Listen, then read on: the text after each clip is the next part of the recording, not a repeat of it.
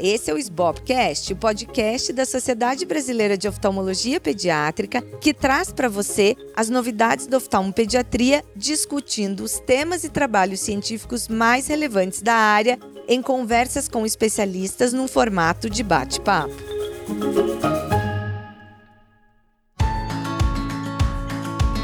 Eu sou a Luísa Hopker, atual presidente da SBOP, e hoje eu vou conversar com a doutora Rosana Cunha. A doutora Rosana é formada pela Universidade de São Paulo, tem fellow em oftalmologia pediátrica no Wills Eye Hospital, na Filadélfia, e mestrado e doutorado na Unifesp.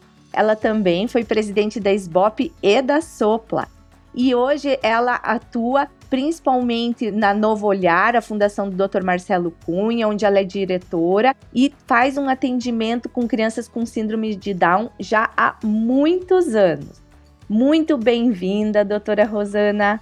Obrigada, Luísa. Estou muito feliz de estar aqui participando desse Spotcast. Eu sou super fã, assídua, ouço todos, às vezes mais de uma vez até, gosto muito. Ai, que bom, eu fico super feliz, super feliz, uma honra tê-la como ouvinte e agora como convidada. Que bom, que bom. Então hoje o tema do nosso episódio é algo que está muito no dia a dia da doutora Rosana, como eu comentei, ela já trabalha há muitos anos com isso, que é a gente falar de algo que também está presente muito no consultório do oftalmopediatra, que são as crianças com síndrome de Down. Então, doutora Rosana, fala pra gente quais são assim as, as particularidades, o que, que você gostaria de começar falando sobre essas crianças que são tão especiais. Ótimo. Então, assim, a criança com síndrome de Down, vamos dizer assim, o paciente com síndrome de Down, é sempre um aprendizado para nós, porque ela é a própria motivo de a gente poder ter uma visão de oftalmopediatria geral, tá? É muito bacana isso, deixa eu explicar melhor. A criança com síndrome de Down, que todo mundo vai atender uma vez na vida, eu acho que todo mundo vai atender pelo menos uma, duas vezes por ano, porque a síndrome é muito frequente, como nós sabemos ela tem uma manifestações em quase todas as partes do olho, quase todas as camadas. Então, se você for pensar como é uma criança, ela vai sentar na sua cadeira, você vai olhar para ela, você já vê aquela fissura mais oblíqua, mais puxadinha. Quase 100% deles têm. Epicanto também é super comum. Blefarite, muito comum.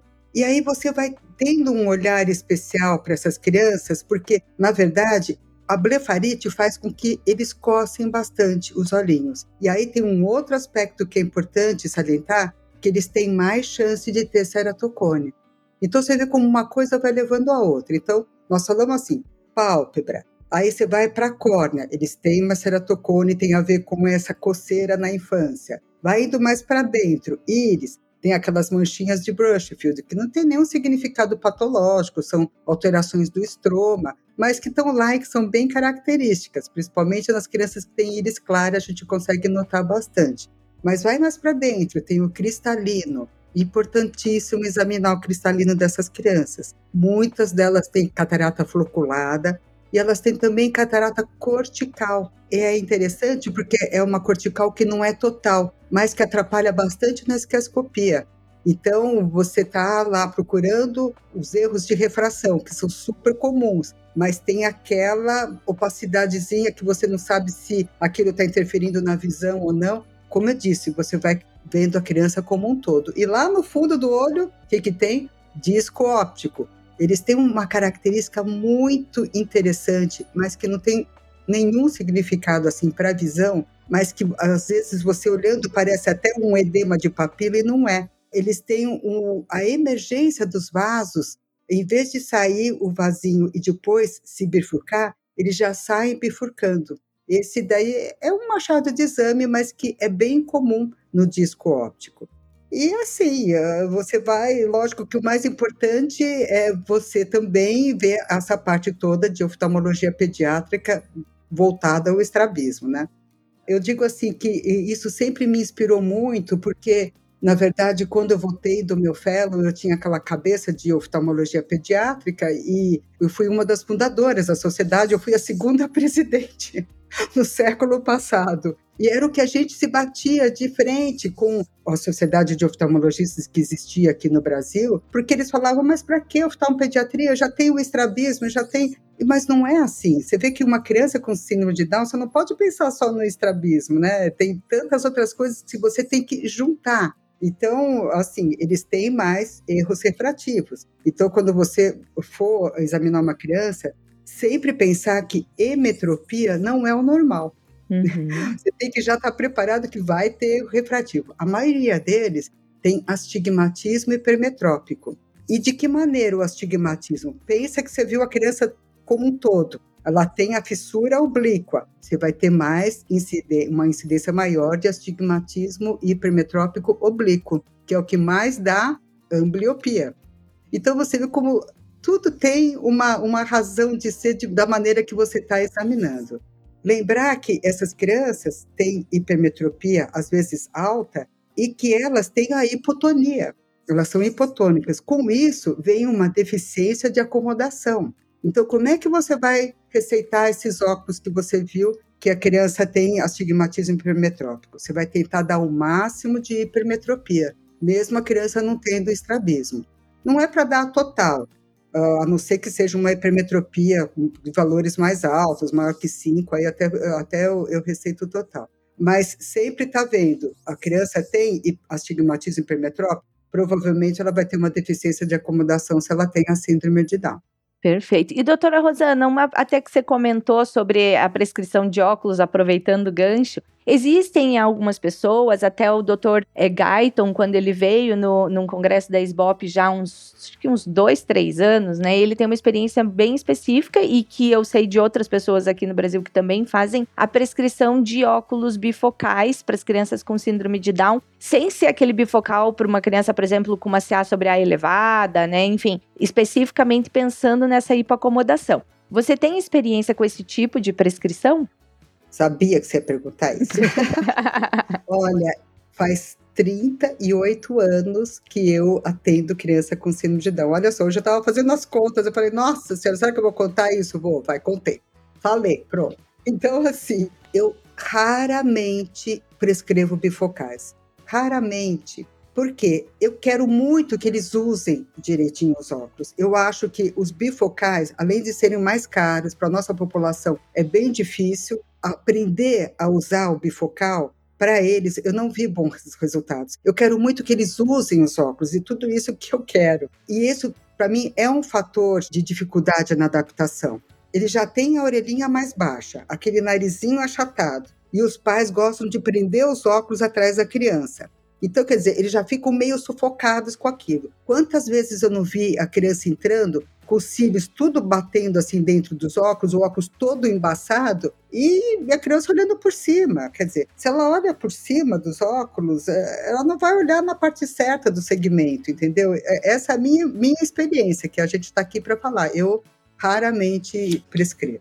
Não, excelente. Acho que Exatamente isso. A gente está aqui para falar da tua experiência individual enorme, né? E existem na oftalmopediatria, na medicina, né? Existem várias condutas que você vê evidência tanto para um lado quanto para o outro, e aí o que vai justamente diferenciar é a experiência que cada um tem falando de condutas baseadas em evidência, né? Então, como você comentou, em auto hipermétropes, síndrome de Down, muita gente costuma prescrever a refração mais próxima do total ou com descontos mínimos, né? Pela hipoacomodação dos auto hipermétropes, como você comentou. E existe essa experiência de algumas pessoas passarem o bifocal executivo para as crianças com síndrome de Down, mas foi perfeito o teu comentário, né? Eu, eu tenho uma experiência parecida contigo, não é lógico, muito menor, mas eu também já tive pacientes que eu prescrevi bifocal, mas não tive uma boa adaptação, assim, mas é, é, eu adorei, adorei o teu comentário.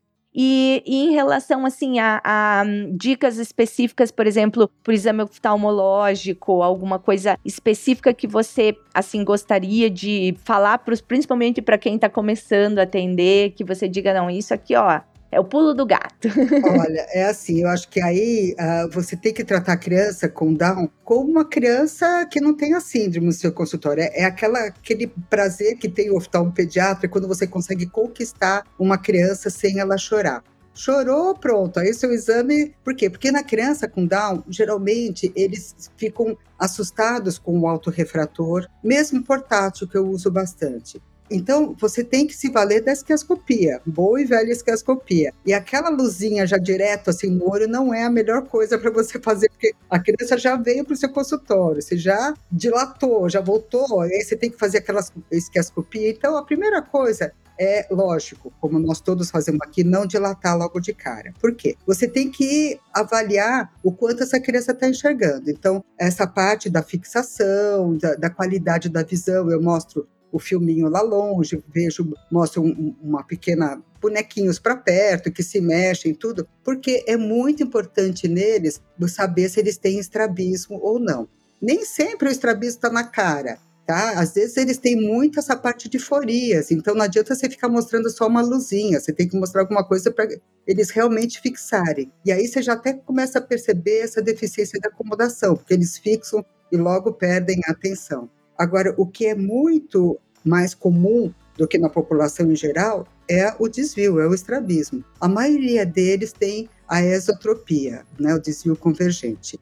Mas eu vejo casos assim de exotropia intermitente, não é tão raro não. E eles têm uma diferença no estrabismo que é a incomitância em V, porque nas, na maioria das crianças que a gente vê com PC, né, com, com paralisia cerebral, eles têm uma tendência maior a ter o A por causa da disfunção dos oblíquos superiores.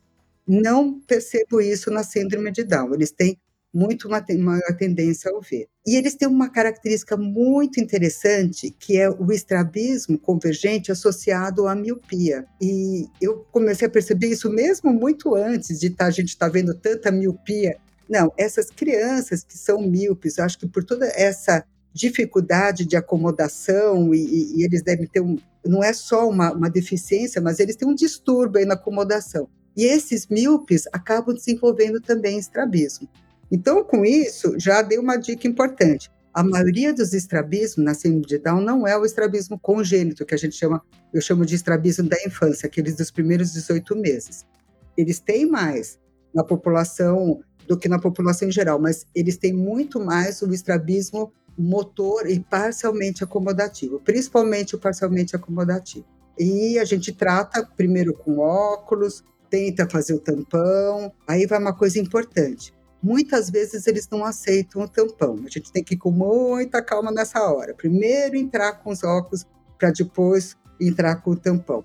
E uma outra característica muito comum, mais comum do que na população em geral, de novo, é o nistagmo. E muitas vezes é um nistagmo latente, não é aquele nistagmo manifesto. Ou é o nistagmo latente manifesto que você tampa um olho e aí aumenta o desvio. E lógico que isso é uma causa de muito má resposta ao tampão, né? Às vezes você tem que fazer essa consulta na criança, assim, não só de uma vez, entendeu? Porque eles têm tanta particularidade, né? E isso eu fui aprendendo. Eu falava, poxa, por que, que essa criança, você vê que tem uma nisometropia e você vê que está um blip, muitas vezes eu faço os cartões de acuidade de Teller e você vê que tem uma, defici uma deficiência de visão dos olhos, mas aí você vai fazer o tampão, a criança, sabe, é, tem uma, uma resistência maior e muitas vezes está associada a esse nistagmo. Eu lembro que você comentou alguma coisa sobre posição de cabeça em algum momento que eu te ouvi. Isso. Não hoje, né? De outros, de outros carnavais, como diz. Então, queria que você falasse um pouquinho aí também que isso é uma outra situação que a gente pode ver nas crianças com Down. Isso. Você sabe que essa particularidade da posição de cabeça, eu queria até que os pediatras ouvissem um pouco isso, porque eles têm que estar atentos que a posição visual de cabeça também pode ser ocular, tá? Porque é muito comum a criança com síndrome de Down entrar no seu consultório com, com o mento elevado. Por quê? Porque eles têm macroglossia, a língua deles é maior, não é que é maior, ela é hipotônica, né? Então, eles têm uma certa dificuldade de respirar, somente bebezinhos, então eles, eles fazem essa posição. Mas você tem que olhar também que muitas vezes eles têm esse nistagmo, com bloqueio de nistagmo, tá? Então, quer dizer, a posição de cabeça pode ser ocular, e é impressionante como eu vejo muita criança com síndrome de Down, mas uma maior frequência de paralisia do oblíquo superior e que não, não foi tratada. E às vezes a criança tem 15 anos e está com aquela posição assim, porque o pediatra achava normal aquilo. E, nossa, mas é, é, como eles respondem bem ao tratamento cirúrgico, né? Porque, nossa senhora, na hora que você endireita a cabeça, é uma maravilha.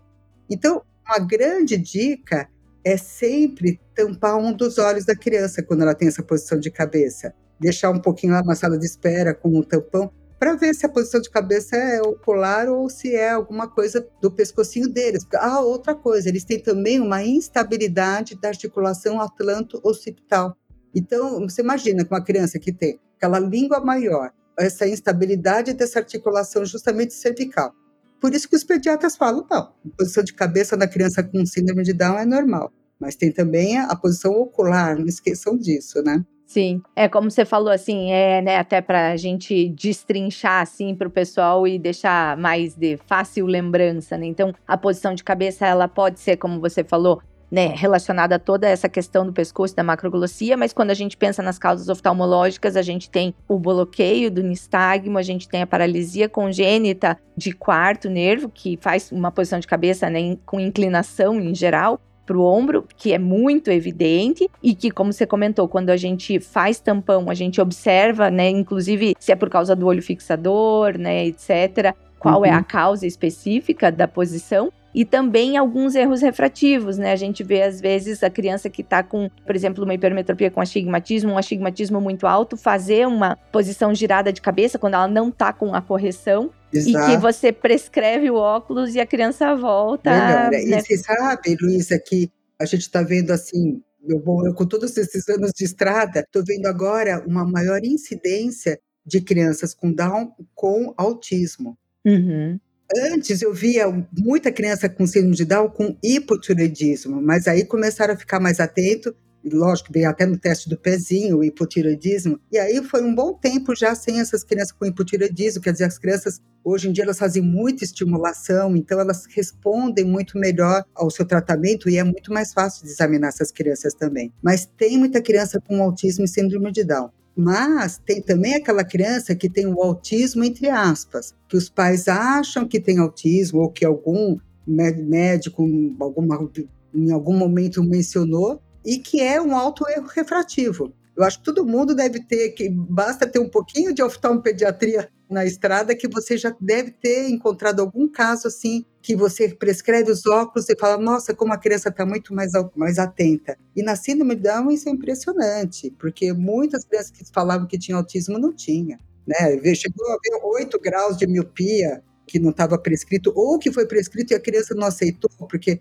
muitas vezes a criança joga longe os óculos e os pais acham, ah, esse grau está errado, é melhor não usar, que acho que deve estar tá fazendo mal.